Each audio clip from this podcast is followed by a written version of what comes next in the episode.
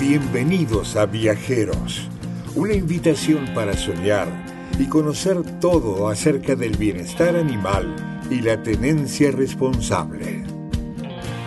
Con vosotros, Cristian Oliva Vélez, autor del reconocido blog dogfriendlytraveler.com y que abandera el movimiento no al abandono de perros y demás seres sintientes. Hola viajeros, como sabéis, Eros y yo hemos viajado mucho juntos y en estos viajes hemos conocido a mucha gente interesante.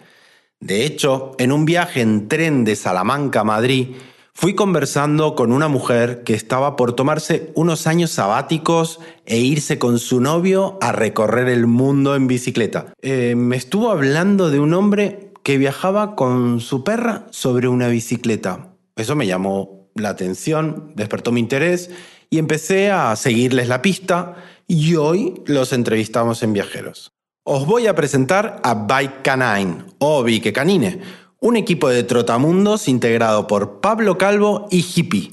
Pablo es de Gijón, ha sido bombero del Principado de Asturias, es vegetariano y experto en cicloturismo con perro.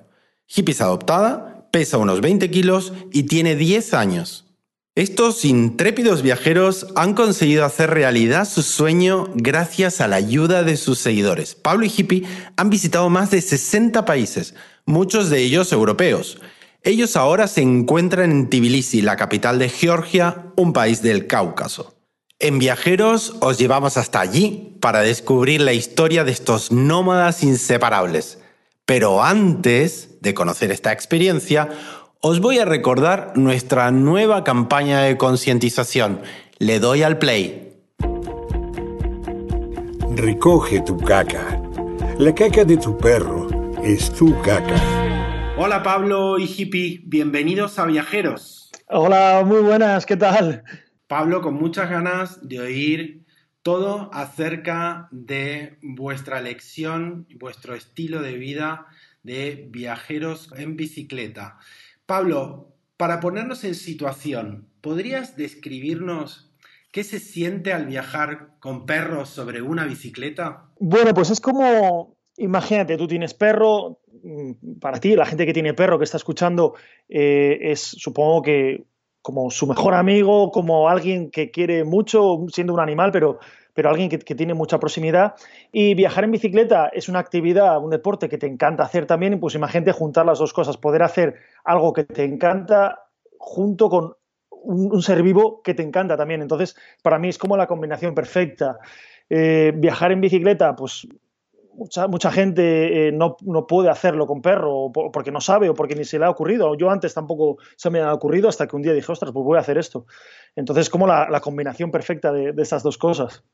Encima, si vas comiendo mientras vas en bicicleta, son ya el trío perfecto. Comer en bicicleta y con perro, ya está. ¿Cómo has ideado tu estrategia comercial en bikecanine.com, que es tu eh, plataforma? Bueno, esto todo ha sido como un cúmulo de circunstancias que han ido ocurriendo. El proyecto Vique Canine, que, es como, bueno, Canine, Vique Canine, surgió en el año 2012, pero fue un poco empujado por la gente, porque al viajar en bicicleta con un perro, mucha gente se acercaba, me preguntaba, eh, le llamaba la atención y yo quise aprovechar esa, atención que recibía y desviarla hacia una causa que me pareciera importante. y ese año decidí hacer el viaje que iba a hacer. Yo por entonces viajaba en vacaciones, eh, en vacaciones de, mi trabajo como bombero. Eh, decidí aprovechar el viaje para recaudar fondos contra el cáncer infantil. La cosa funcionó bien, entonces empecé a aprender cómo realizar estos proyectos, cómo comunicarlos, cómo contar los viajes, cómo mejorar haciendo fotografías y cada año fue creciendo, fue creciendo hasta el año 2015 que decidí dejar mi trabajo como bombero para dedicarme al 100% a viajar en bicicleta. Pero hasta aquí todavía no, yo no ganaba nada con, el proyecto, ni, ni, era mi idea. Mi idea era seguir ganando dinero con otras cosas y empecé a hacer páginas web, empecé a hacer otros trabajos y fue hasta el año 2016, no fue hasta el año 2016 cuando ya dije, bueno, mm, creo que si de verdad me quiero dedicar a, este proyecto al 100%, es el proyecto el que me tiene que, dar de comer para, poder dedicarme al, al 100%, porque si no perdía mucho tiempo con otras cosas. Y fue en el año 2016 cuando empecé en serio con el canal de YouTube, subiendo un vídeo diario en YouTube. Y bueno, luego pues más, cosillas que fueron surgiendo. Tuve una comunidad eh, montada en la que la gente eh, aportaba una, una, cantidad mensual, luego solo lo cerré, luego escribí un libro. Eh, ahora mismo mi estrategia para poder vivir de esto, sobre todo el canal de YouTube, es eh, donde vienen el 80% de mis ingresos. Eh, viajar en bicicleta de la manera que yo lo hago es muy barato. Eh, con los ingresos que yo tengo de YouTube no me daría para vivir en España, por ejemplo, pagar un alquiler y todo eso, pero viajando en bicicleta sí, porque no, no pagas alquileres, la comida pues me la cocino, yo compro por ahí comida, entonces es bastante barato la forma en la que yo viajo. Con, con países como Turquía, estuve ahora últimamente, pues eh, pagando alojamientos eh, para editar vídeos eh, de vez en cuando, podía gastar unos 200 euros, 250 euros al mes. ¿Cuál sería la siguiente fase de Bike Canine? Eh, ahora mismo estoy en, Tbilisi, en, la capital de Georgia, y bueno, han pasado muchas cosas, creo que vamos a hablar luego de esto. Entonces voy a pararme aquí durante el invierno, ahora ya, ya por esta región de aquí, eh, zonas que quiero visitar ya son zonas un poco frías, entonces he decidido pararme aquí el invierno y estar aquí cuatro meses hasta que empiece otra vez ya el buen tiempo y voy a aprovechar estos meses para escribir un libro, eh, va a ser mi segundo libro y bueno, pues alternar un poco la aventura con el trabajo para que esto siga siendo sostenible. Bueno, como buen asturiano estás como un oso pardo ahí hibernando entonces en, Georgia. Y como contabas, vas a sacar tu segundo libro, pero el primero es Expedición Cabo Norte. ¿Nos puedes hacer una sinopsis de tu ópera prima?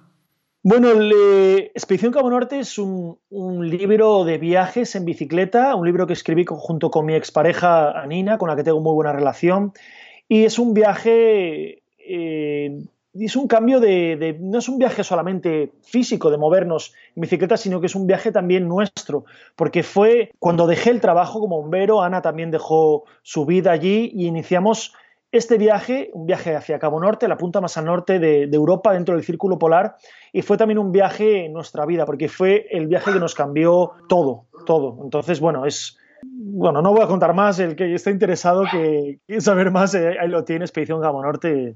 Bueno, ¿cuánto duró esa expedición?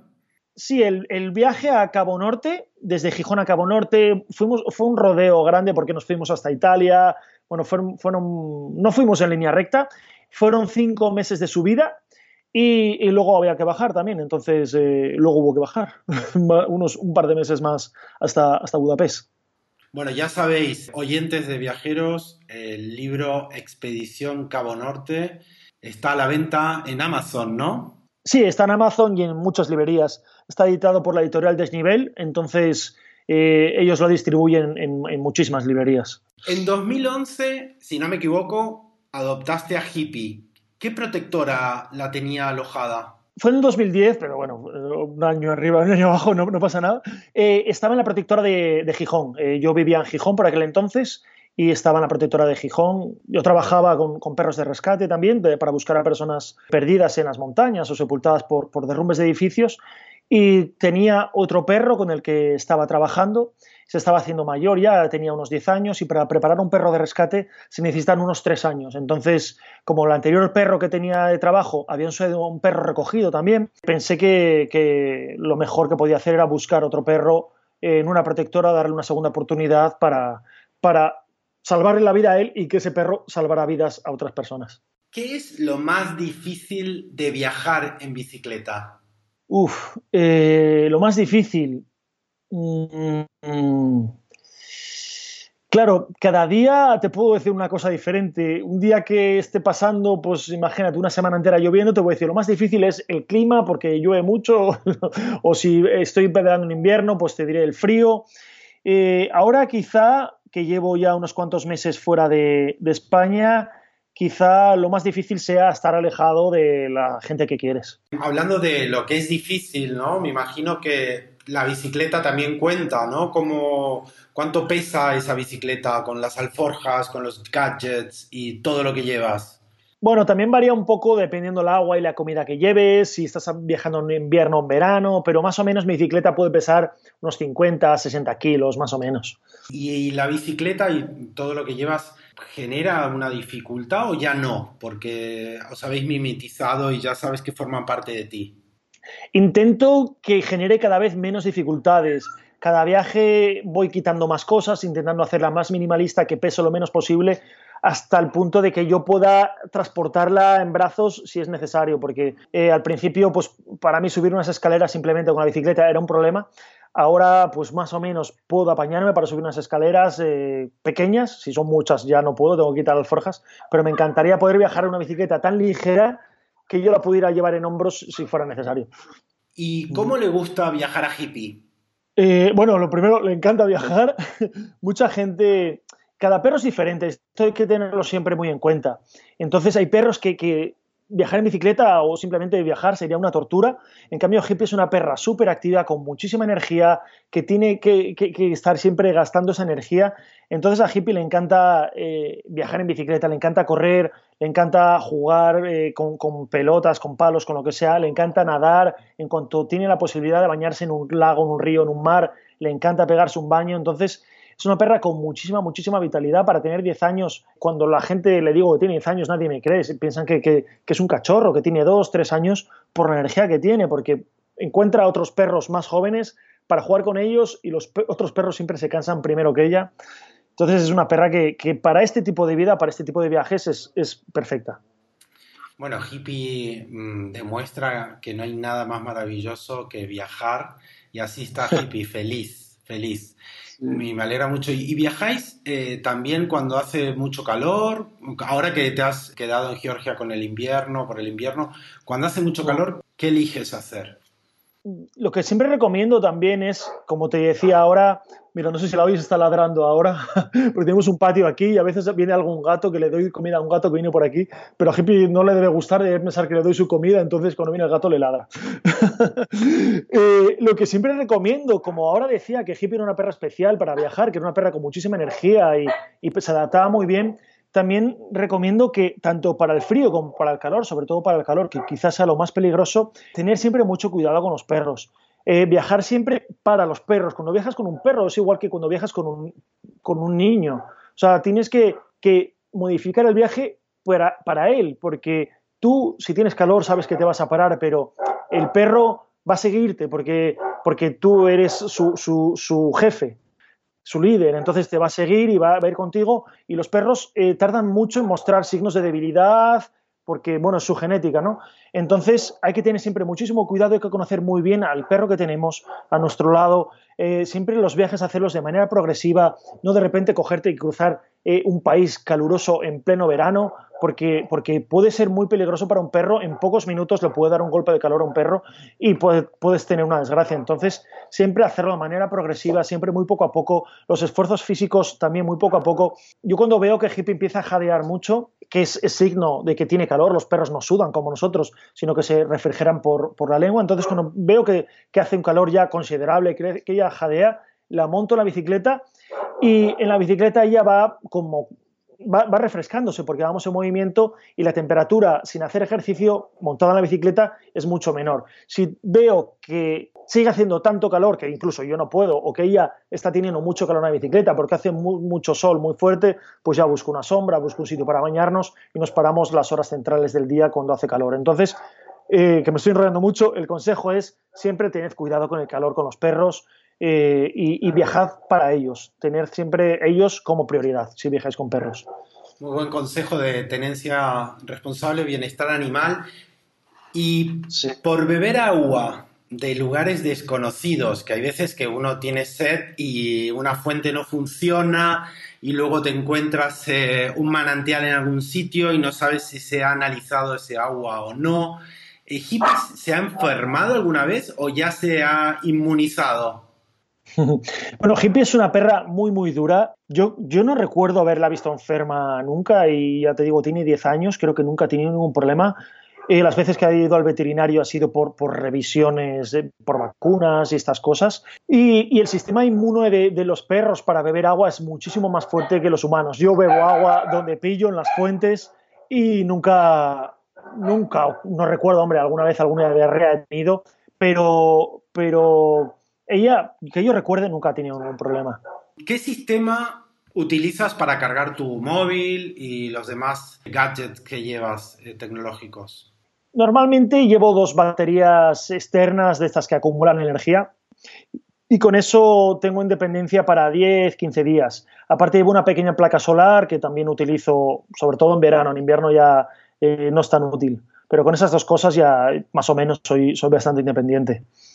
Ok, ¿cuáles son tus aplicaciones indispensables a la hora de viajar y por qué? Si nos puedes hacer un resumen. Pues te, voy a, te podría decir muchas, porque utilizo muchas aplicaciones, te voy a decir tres así de a modo de resumen. Eh, una es una aplicación de mapas, aunque utilizo varias aplicaciones de mapas, cuatro, cinco o seis, no sé cuántas utilizo, para distintas funciones. Eh, aplicaciones de mapas, por supuesto, eh, sería una de ellas. Eh, otra quizá sería el traductor, eh, porque viajando por muchos países, eh, aunque yo hablo pues, inglés, un poquito de francés, no sé, me puedo entender, pero hay muchos países, por ejemplo en Turquía o en Georgia, que si la gente no habla nada, pues es casi imposible entenderte, entonces algún traductor. Y luego, pues, ¿qué te puedo decir? Otra. Ah, pues una, una, aplicación que tengo aquí para, para, editar las fotos para subirlas al Instagram. ¿Y cuál es? Eh, Snapseed, ah, se llama. Vale, muy bien, muy bien. Sí, yo también lo utilizo. Está genial. Sí, sí, muy buena. Y lejos de casa, ¿cuál es tu mayor miedo? Bueno, mi mayor miedo precisamente eh, se hizo realidad hace unas semanas y bueno, lo hablaba en un vídeo que precisamente se llama algo así como mi mayor miedo se hace realidad.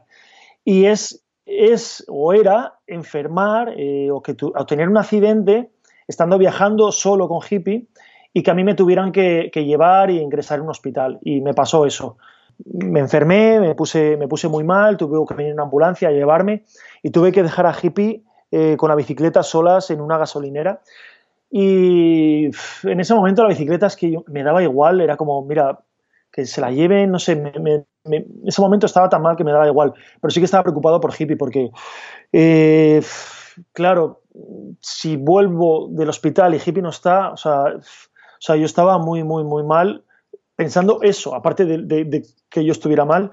Yo sé que Hippie es una perra fuerte, independiente, que, que, ella se puede quedar sola con la bicicleta y lo hace muchas veces cuando yo entro en un supermercado o cuando tengo que hacer cosas, ella está enseñada para, para hacerlo así pero claro, nunca sabes quién puede aparecer por allí o qué pueden hacerle. Entonces, eh, para mí fue, fue un momento muy, muy difícil. Por suerte, después de, no sé, estar tres, cuatro, cinco horas en el hospital, volví y no había pasado nada, estaban las dos ahí esperando tranquilamente y, y bueno, fue un mal momento y ya está. El mayor miedo se hizo realidad, espero que vuelva, que no vuelva en mucho tiempo. Por suerte estáis juntos y ahora que estáis en Georgia, habéis iniciado este viaje creo que en, mayo, ¿no? De 2019, mayo de este año. Sí, en mayo salimos de, Gijón, de mi ciudad, y para venir a esta parte del planeta, para recorrer esta parte del planeta, y, por aquí estamos. ¿Y cuántos kilómetros? Estamos hablando de cuántos kilómetros. Uf, pues no tengo ni idea. Porque no me gusta, no me gusta llevar un cuenta kilómetros, no me gusta calcularlos. Eh, más o menos los, los puedo calcular un poco así a, bulto, por decirlo de alguna manera, pero, pero no, no sé, porque no, no, me gusta calcularlos. Yo creo que son tantos, tantos que has perdido la cuenta. es que es imposible. Desde Gijón hasta Georgia, solo hay que meterse en Google Maps y contar más o menos si uno quiere ir en coche cuántos kilómetros son para hacerse una idea, pero son miles, miles y miles. Sí, Aunque la mayoría no quiere, no puede, o no sabe salir de su zona de confort, que no ha soñado alguna vez con dejarlo todo y recorrer el mundo. ¿Y cómo te sientes siendo un aventurero, un espíritu libre? Pues mira, yo de pequeño veía las películas de Indiana Jones y pensaba, oh, yo quiero ser como, como Indiana Jones. Entonces, hay veces que ahora me siento como él y digo, ostras, pues mira, pues, pues aquel sueño que tenía de niño, pues era como, como que, me siento un poco como él, como viajando por el mundo, me encantaba cuando estaba lleno de polvo ahí la ropa y todas esas cosas, y explorando y cosas así.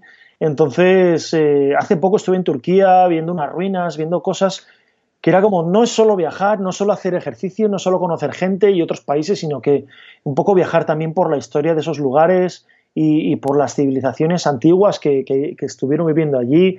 Mesopotamia, estuve por ahí por, Mesopotamia, entre el, entre el Tigris y el Éufrates, la cuna de la, de, la, de la, civilización, no sé, son, no sé, es algo que me, llena, no solo me llena el cuerpo por el ejercicio físico, sino que me llena eh, los ojos por los paisajes y, la mente por los conocimientos, es como, como muy completo todo. ¿Mantienes tu casa en Asturias? ¿Cuándo, vuelves? ¿Cuándo volvéis?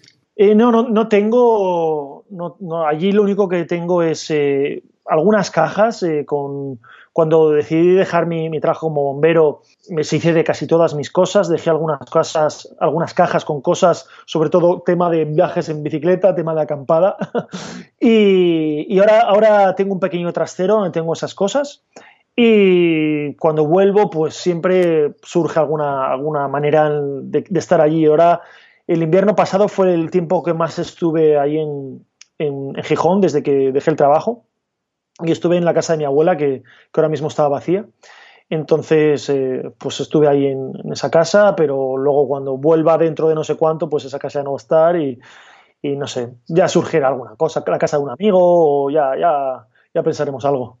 Bueno, muy bien. Y Hippie, ya nos has contado que es muy activa. ¿Ella cuántas horas suele dormir cuando estáis de viaje? Porque os pasáis casi todo el día, ¿no? En la carretera básicamente duerme las mismas que yo, eso seguro, y luego duerme más porque, por ejemplo, mm, si me paro a comer, ella pues aprovecha, ella ya sabe cómo funciona esto. Cuando era más joven, pues igual gastaba más energía y luego se quedaba en reserva a final del día. Pero ahora ya sabe si me paro más de un rato, yo que sé, en algún sitio que quiero hacer alguna foto y a veces me despisto y estoy media hora intentando hacer una foto, y ya ve cómo va el tema y se pone a dormir o si me paro a comer se pone a dormir. Entonces ella va aprovechando esos ratos muertos durante el día que no estamos pedaleando o incluso muchas veces pedaleando también ella, ella se acuesta a dormir. Si, si está aburrida, tiene que estar muy aburrida para que se acueste a dormir en la bicicleta, pero a veces lo, sí que lo hace, se, se acurruca ahí en la caja y, sí que duerme. ¿Y has pensado, porque yo lo tengo para Eros y no me ha resultado eh, útil para el estilo de vida que hago yo, que es bastante seguro, ¿has pensado alguna vez en ponerle un GPS Pues cuando trabajaba como perro de rescate sí que trabajábamos con GPS para, saber las zonas en las que los perros habían estado, para poder decir que eran zonas limpias y pasar a buscar otras zonas. Pero ahora viajando, la verdad que no, porque estamos juntos siempre.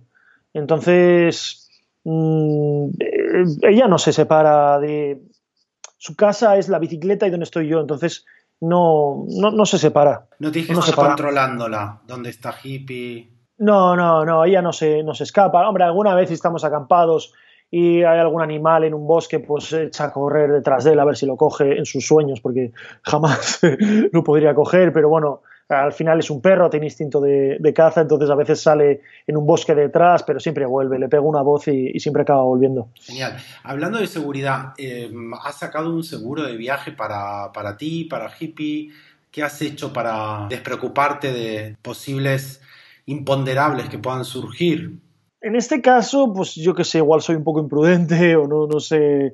Nunca he viajado con seguro hasta este, este año precisamente me puse seguro y, todavía cuando me pasó lo de, lo de Turquía, que tuve que ir al hospital, de la que iba para el hospital, decía, bueno, el, último, el único consuelo que me queda que esté pasando todo esto es que tengo seguro, que es la primera vez que tengo seguro en mi vida y la primera vez que me pasa algo así que tengo que ir a un hospital. Luego en el hospital no me pidieron nada, no me cobraron nada, no me hicieron nada, no sé muy bien lo que pasó allí, pero bueno, mira, y GP no tiene seguro. Yo tengo conocimientos de, veterinaria. No, no, soy veterinario, por supuesto, pero sí que eh, trabajé en una clínica como técnico veterinario. Entonces, tengo una amiga veterinaria que siempre me ayuda en, cuando hay algún problema. Entonces, eh, las pequeñas cosas que, que, que, no ha tenido casi nunca nada, alguna herida o alguna cosa así rara, pero nada, nada de importancia, ella me ha ayudado siempre. Y bueno, me, me ha ido apañando. Qué bien, qué bien. Acampar en medio de la naturaleza es increíble. Todos estamos transitando ahora la crisis climática. Y tú te has unido al proyecto Tronco. ¿De qué se trata?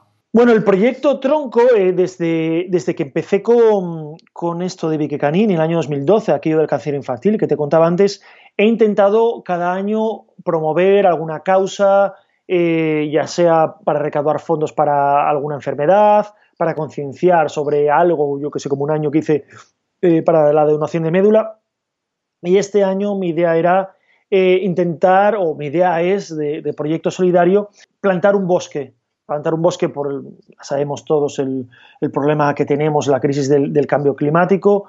Entonces, bueno, pues eh, no solo hacer cosas para evitar contaminar más, sino intentar hacer cosas para revertir esta contaminación o intentarlo por lo menos, porque eh, ya no sabemos si esto se puede hacer o no, si es demasiado tarde o no, pero bueno, hay una frase que me gusta mucho eh, de Martin Luther King que dice que aunque el mundo se acabara mañana, yo hoy todavía plantaría un árbol y es una frase, una frase que viene muy bien para este proyecto porque la idea es plantar árboles. Entonces, de esta manera es que todo el mundo eh, pues intente por medio de asociaciones o por medio de, información o ellos mismos eh, que puedan ir a, un bosque a plantar árboles, siempre con cuidado, que sean árboles autóctonos de esa zona, eso es muy importante. Y si alguien no puede hacerlo, pues buscando Proyecto Tronco en, Google, en, mi página web, eh, Canine, se pone en Google Vicky Canine Proyecto Tronco y ahí explico cómo se puede donar un árbol eh, a través de una, asociación que va a plantar eh, estos árboles, estos 200 árboles, que es el objetivo. Que son 10 euros nada más el donativo, ¿no? Sí, 10 euros por árbol y durante los dos primeros años de vida del árbol, esta asociación se, asegura que ese árbol salga a futuro. Si por lo que sea ese árbol no arraiga, no raiza o como se diga, ahora mismo no sé cómo se dice, ellos lo cambiarían y, pondrían otro árbol. Entonces, bueno. Si no crece. Sí, sí, sí, si no, si no llega a crecer, pues eh, en esos dos primeros años de vida pondrían otro. Entonces, nos aseguramos que vamos a tener un pequeño bosque y vamos a poner un poquito de nuestra parte para intentar eh, revertir esta, esta crisis climática. Bueno, los árboles son muy importantes, ¿no? Para, para un aventurero como tú. ¿Por qué? Sí, porque también lo digo en el, proyecto, me gusta siempre utilizar un poco el humor en, todas las, en todo lo que hago y digo que bueno, que por lo menos que si no conseguimos revertir esta crisis climática, por lo menos tendremos más árboles para tener sombra y, cobijarnos. No, y además porque son como una especie de, esponja, ¿no? De la humedad y, y, la sombra, ¿no? Que necesitas cuando hace calor y dormir un poquito más, descansar un poco más. Claro, claro, lo, que te digo, que, por lo menos pues tendremos más sombras para poder eh, cobijarnos y acampar eh, cuando estemos viajando. ¿Qué provisión o, provisiones son las más importantes o la más importante y que nunca puede faltaros? Bueno, lo primero y lo que es indispensable, por supuesto, es el agua. Eh, mira, que, quiere participar en la entrevista también. Ha escuchado la palabra agua. Sí. Ah, mira, ahí está diciendo otra, es su comida que por eso está ladrando, está diciendo, yo digo agua y ahí dice mi comida, mi comida es indispensable.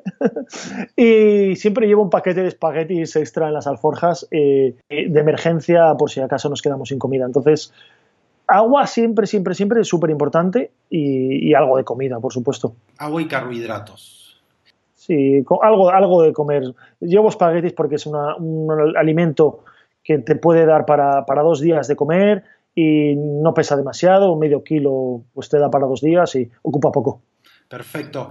¿Y cómo haces para que Hippie pueda comer su comida habitual o, o qué come ella? Por ejemplo, viajando por Europa es fácil porque si buscas una misma cadena de supermercados que tengan la misma marca, pues es fácil porque eh, le compro más o menos tres kilos de, comida de perro al, eh, cada semana, cada 10 días, es más o menos eh, cuando lo gasta ella, cuando lo acaba. Entonces busco otra vez esa misma cadena y, compro otra vez ese, mismo, ese mismo pienso. Pero viajando por otros países la cosa se complica. Por ejemplo, en Turquía era un poco difícil encontrar comida para perros y a veces pues tenía que cocinarle yo comida. Aquí en Georgia, como ahora estoy parado, pues ya, ya tengo una tienda donde venden una comida, comida bastante buena y a buen precio, entonces eh, ya pues estos meses va a comer siempre la misma comida que, para los perros, cuanto menos se cambie el, tipo de comida que, tienen, pues mucho mejor. Claro. ¿Y qué tipo de protección utilizas contra parásitos externos e internos de hippie? ¿Cuál le colocas? utiliza un collar que ahora, si quieres que te diga la marca, ahora mismo no me sale la marca, porque tiene una marca así un poco rara. Es gris. Eh, ese collar se lo pongo en la primavera y, la verdad que funciona bastante bien. Y luego también eh, le doy unas pastillas cada, cada tres meses, que si quieres te digo la marca, porque las tengo aquí ahora mismo. Y son mi, mi, mi Belmax, son las pastillas que le doy, que son, sí, pastillas desparasitadoras también. ¿Y estáis ahora en un país vecino de Rusia, de Turquía, Armenia, Azerbaiyán? ¿Qué sientes al viajar con una hembra por esos países donde es fácil encontrarse con machos en situación de calle, perros salvajes, guardianes o de pastoreo? Vale, eh, Hippie está, está operada. Yo siempre defiendo la adopción eh, de los perros. Hay muchísimos perros abandonados que merecen una segunda oportunidad. Y para que no siga habiendo cada vez más perros abandonados o que los perros abandonados se reproduzcan, creo que es muy importante siempre eh, la castración de, tanto de los machos como de las hembras. Entonces, eh, todas las protectoras, cuando entregan un perro, por lo menos en España, los entregan ya operados. Hippie está operada, entonces en ese sentido no tengo ningún problema. Y luego problemas de perros eh, agresivos, pues bueno, hay, claro, hay que, tener un poco de ojo, hay que tener un poco de cuidado, saber qué, tipo de, qué, tipo de agresividad tienen estos perros. Tengo un vídeo hablando de esto precisamente. Hay, básicamente, hay básicamente tres tipos de agresividad, entonces eh, una sería eh, agresividad eh, por caza, que sería, pues, por ejemplo, cuando ah, van corriendo detrás de una bicicleta, de un coche, o, de un perro, podrían correr detrás de hippies y la ven corriendo, que muchas veces pasa, la ven corriendo y, piensan que ella está escapando, entonces van, van detrás de ella. otra agresividad sería como por territorialidad, por ejemplo, un perro que vive en, una casa, en una finca, o que tiene un, rebaño de ovejas y lo tiene que cuidar, entonces hay que tener cuidado con eso, con salir de la zona donde el perro está protegiendo, pues en teoría ya estaríamos eh, seguros. Y la última sería por miedo. Muchos perros callejeros son perros miedosos y a veces si se ven sorprendidos o se ven acorralados, pues pueden ser agresivos. Entonces, eh, dejándolos tranquilos y alejándose, pues en teoría también solucionaríamos ese problema. Bueno, es muy bueno, es uno de los vídeos que, he visto, que he visto todos, eh, del tuyo de YouTube mm, acerca de este asunto. Recomiendo verlo porque manejas el vocabulario corporal, que es muy importante. Eh, esas miradas, mantener la mirada y el uso del lenguaje indescifrable que haces. Pero que es muy útil y cada uno tiene el suyo. Y recomiendo verlo porque realmente es, es un vídeo estupendo, está súper bien hecho, muy bien editado, muy práctico, o sea, súper recomendable. En Georgia rescataste de la calle a dos cachorras, divinas, blancas. Cuéntanos cómo sucedió. Bueno, Georgia, la verdad que me está sorprendiendo para mal por la cantidad de perros abandonados que hay. Es, es muy, muy, muy triste porque cada día ves muchísimos perros, muchas veces ves perros muy jóvenes, cachorros, pero claro, tú estás viajando en bicicleta, al final puedes hacer lo que puedes hacer con, muchas cosas. Eh, estaba un día acampado por la noche, ese día no había montado la tienda, solamente con el saco tumbado en un bosque, y escuché un ruido por la noche y cuando abro los ojos para mirar veo dos, cachorras tumbadas a mi lado, al lado de hippie, y fue como, en el momento me dio un bajón muy grande, casi me apetecía llorar, porque era como, ostras, qué, qué, qué, no sé, una impotencia, me sentí súper mal. Eh, esa noche dormimos juntos y a la mañana siguiente, ya después de haber compartido una noche, yo las miraba y eran tan, tan bajas y tan, tan bonitas que era como, bueno, aunque hubiesen sido feas también, era como, ostras, yo no, yo no, puedo, yo no puedo ahora irme y dejarlas aquí como sin nada, dos meses, hambrientas, eh, muy delgadas, eh, llenas de, de, pulgas, enfermas, se las veía entonces digo, bueno, pues no tengo que hacer algo por estas. Entonces decidí dar la vuelta. Estaba viajando con una pareja también en ese momento, una pareja que viajaba en bicicleta. Decidimos los tres dar la vuelta con las, con las cachorras a Georgia, perdón, a, Tbilisi, a la capital, a buscar un centro donde las pudieran recoger. Entonces fuimos a una, no, no nos recogían, fuimos a otra, nos dijeron que las dejáramos en el sitio donde las habíamos recogido. Así que eso era, estaba clarísimo que no lo íbamos a hacer, entonces dijimos, bueno, pues pues si ellos no pueden hacer porque ya tienen, están desbordados de perros, nosotros podemos hacer algo más por ellas, vamos a intentar encontrarles una casa. Muy bien, ¿y les has puesto mm, qué nombres? ¿Cómo, las, ¿cómo se llaman? Bueno, fue una, una, pregunta que hice a través de Instagram, que la gente pusiera nombres, porque yo les había puesto Cristina Velociraptor de nombres. tiene su historia porque esos nombres, pero bueno, no, no, no, me voy a enrollar mucho si lo cuento. Pero hice una pregunta que la gente propusiera nombres y como estamos en Tbilisi, la gente propuso Tibi y Lisi y la verdad que mucha gente lo propuso y me gustaron los nombres y se llaman así, Tibi y Lisi. Qué bien. Y, ahora parece que hay una tercera, porque has conocido en este viaje a otro viajero que va sobre una bicicleta que se llama One Bike, One World, eh, que lo siguen casi más de 700.000 personas. ¿Y qué ha pasado? Pues es que es una casualidad enorme lo que ha pasado con este chico, porque viajando hace unos años, estaba viajando por Montenegro y me pasó algo parecido con un gato. Estaba viajando con una amiga, nos encontramos un gatito y lo, dijimos, lo decidimos eh, rescatar también, lo adoptamos y estuvimos viajando con el gato. Y luego la chica se volvió el gato a Barcelona y ahora el gato está viviendo en Barcelona.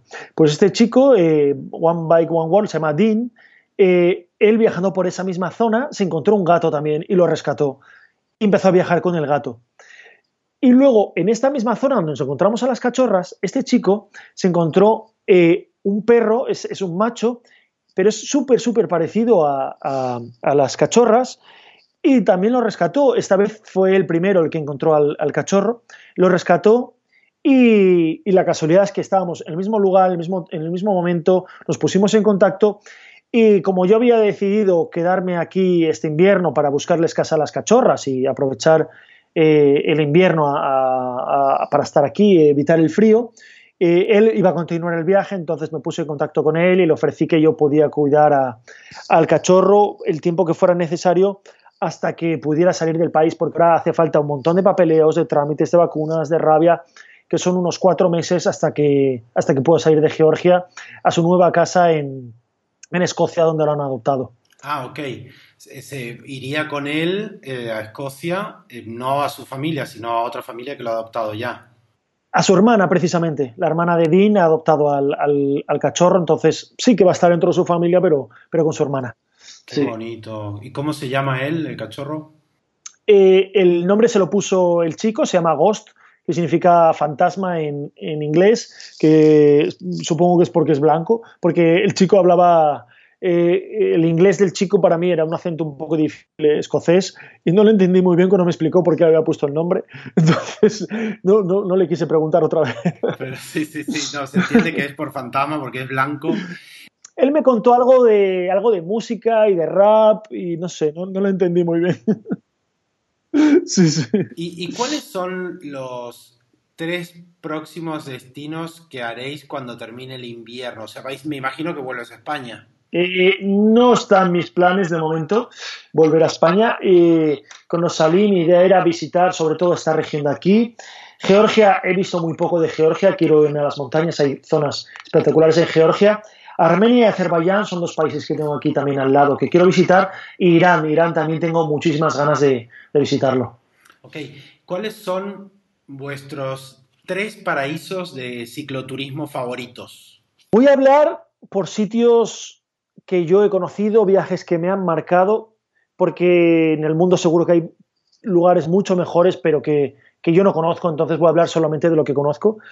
Eh, voy a decir uno en, España. ¿Cuál puedo decir? Es que, es, que es difícil. ¿Me dejas decir más de uno en España? Porque... que es Picos de Europa, no sé. Eh, voy a decir tres rápidos en España, así que me, que me salen así rápidamente. Los Pirineos, atravesar los Pirineos, el Camino del Cid y la Vía de la Plata. Para mí en España son mis tres favoritos, aunque hay sitios también en España espectaculares y muy bonitos, pero viajes así un poco largos, esos tres. En Europa te puedo decir la costa de Portugal, los países de Escandinavia, eh, de Noruega, yendo a Cabo Norte, toda esa zona de, por ahí arriba, y quizá eh, la costa de los Balcanes, o los Balcanes en general, mucho, me ha gustado muchísimo, los Balcanes en general. Y luego ya fuera de Europa, pues lo último que he hecho, eh, Turquía me, ha gustado muchísimo, Marruecos también lo recomiendo mucho, bueno, te he dicho más de tres ya al final. No, no, debe ser muy difícil, debe ser muy difícil porque sí, es muy difícil. el mundo es maravilloso, es muy bonito en bicicleta y en compañía de nuestro mejor amigo, el perro. Todo es bonito, todo es bonito, me imagino. Y sin poner en riesgo la vida de hippie, ¿con qué destino sueñas? Sin poner en riesgo la vida de hippie quiere decir que hippie no podría ir. O sea, que me iría yo solo sin hippie. Eh, es que es bastante mm, difícil, por eso te digo que sueñas con algo que si fuera, por ejemplo, hacer la cordillera de los Andes eh, o la Patagonia, pues correría un riesgo porque hippie tendría que viajar en bodega y... Ah, claro, claro, claro. En eh. bodega fallece el 50% más o menos de perros. Eh, yo, no cojo aviones con hippie porque son, considero que son peligrosos. Un perro que, que tenía cuando trabajaba lo perdieron eh, viajando en avión. Por trabajo tenía que coger aviones y lo perdieron haciendo un transbordo. Por suerte apareció, eh, pero fue un momento muy duro. ese momento en el que te dicen no sabemos dónde está tu perro. Imagínate. Entonces nunca cojo aviones con hippie. Todos los transportes que hago son en barco o en tren o cosas así. Entonces, me encantaría muchísimo, por supuesto, eh, recorrer Latinoamérica. Me encantaría muchísimo. tengo muchísimos seguidores allí por el, tema del idioma, entonces me encantaría estar, por allí, conocerlos en persona, Patagonia, no sé, todo, los Andes. Eh, Sudamérica en general me apetece muchísimo, muchísimo. Pero de momento, si no voy en barco, en, avión no voy a ir. Entonces, de momento, se queda ahí como un deseo. Muy bien, ya sabes que el Queen Mary que sale desde Inglaterra, llega hasta Nueva York y los perros los tienen muy bien en, la, en el último piso del barco. Tienen ¿Ah, sí? Sí, sí, sí, sí, sí. Ah, no lo sabía. Puedes cruzar América con el Queen Mary. Anda. Pues, pues ahora, mismo, ahora mismo me lo voy a mirar en cuanto acabemos la entrevista. Tienes la información en dogfriendlytraveler.com y además es el, es, si no me equivoco, es el post más visto de mi blog. Sí, porque es muy sencillo, es una noticia muy simple, pero gente como tú que no, sabía que podía cruzar en barco con el perro de Europa a América. Sí. Y, se ve que por eso lo hacen, porque es un trayecto que tiene mucha demanda. Ajá. Em, hablando ahora de que me cuentas que viajas en barco o en tren, que en España hasta 10 kilos se puede viajar en AVE o en Albia, por el resto de Europa, ¿cómo, ¿cómo te ha ido? Yo tengo mi experiencia con perro pequeño y he visto perros grandes, pero bueno, te estoy entrevistando a ti. ¿Cómo te has movido fuera de España con hippie en tren? Mm. La verdad que las veces que cojo tren son casos puntuales para quitarme alguna zona que no me gusta o porque es una zona que no veo segura. Entonces, nunca he tenido problemas, la verdad, para coger trenes fuera de, España, las veces que he querido lo he cogido y nunca me han puesto problemas. No, perdón, en Marruecos, Marruecos no quise coger una vez un tren, no me dejaron. Pero el resto de veces en Europa, tampoco han sido muchas, pero las veces que he querido, pues recuerdo ahora mismo en Francia, en, Alemania, en, Italia, en Italia incluso en el autobús eh, urbano se puede montar en perro, en la República Checa también recuerdo, eh, ahora mismo no, me acuerdo de más, pero las veces que he querido, sin problema. Siempre te dicen que tienes que poner un bozal. Y en Hungría también recuerdo coger, coger un tren. En España hay algunos trenes que puedes, en trenes de cercanías, eh, en Cataluña, Rodalías también se puede, pero luego hay muchísimos sitios. En cuanto pasas de Madrid hacia abajo, creo que ya no se puede en ningún sitio. Entonces es un poco, es un problema. Sí, cercanías y eso puedes, pero lo que no puedes es tren de alta velocidad, eh, es hasta 10 kilos, no puedes. Pensando en, ya con esto concluimos, pensando en el futuro, Pablo, ¿cuáles son como por esa visión que puedes tener sin fronteras, ¿no? De, recorrer eh, el mundo? Eh, ¿cuáles son tus preocupaciones? Mira, eh, una cosa que me ha enseñado viajar en bici, me ha enseñado muchísimas, pero una de las cosas que me ha enseñado es no pensar demasiado en el futuro. Porque precisamente hablando de preocupaciones, una vez leía por ahí, no sé hasta qué punto es verdad o no, pero que el 80 o el 90% de las preocupaciones que tenemos eh, nunca se llegan a, cumplir y que gastamos mucha energía en pensar en esas cosas que, nos, que nos hacen sentir mal o que nos, que nos hacen perder tiempo. Entonces, la verdad que no pienso demasiado en cosas del futuro que me preocupen porque muchas veces pues, no se llegan a, ocurrir. Me alegra haberte hecho esta pregunta para el final porque sabía que ibas a compartir una información muy útil para, para todos los seres humanos, más allá de que monten en bicicleta o no. Desde luego es así, a disfrutar de la vida. Y ojalá todos pudiéramos hacer lo que hace Pablo y Hippie. Muchas gracias Pablo por estar en Viajeros, por recibirnos. Te deseamos con Eros todo lo mejor para ti y para todos los peludos que te acompañan. Muchísimas gracias a vosotros por, por compartir nuestra historia. Un abrazo a todos.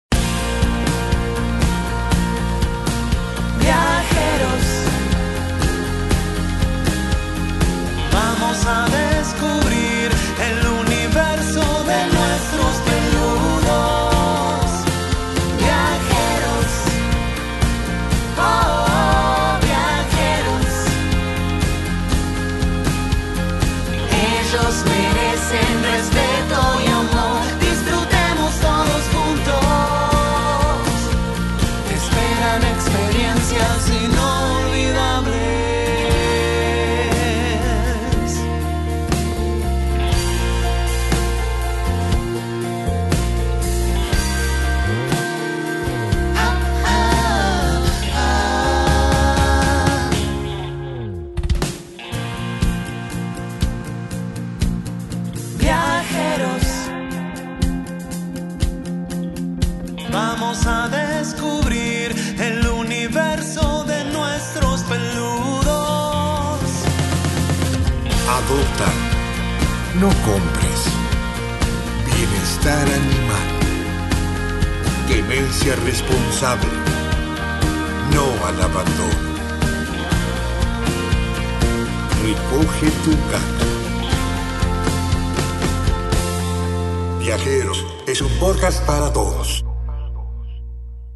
En el próximo episodio trataremos con la veterinaria Teresa Lanuse, un tema clave para acabar con el abandono de perros y gatos, la castración.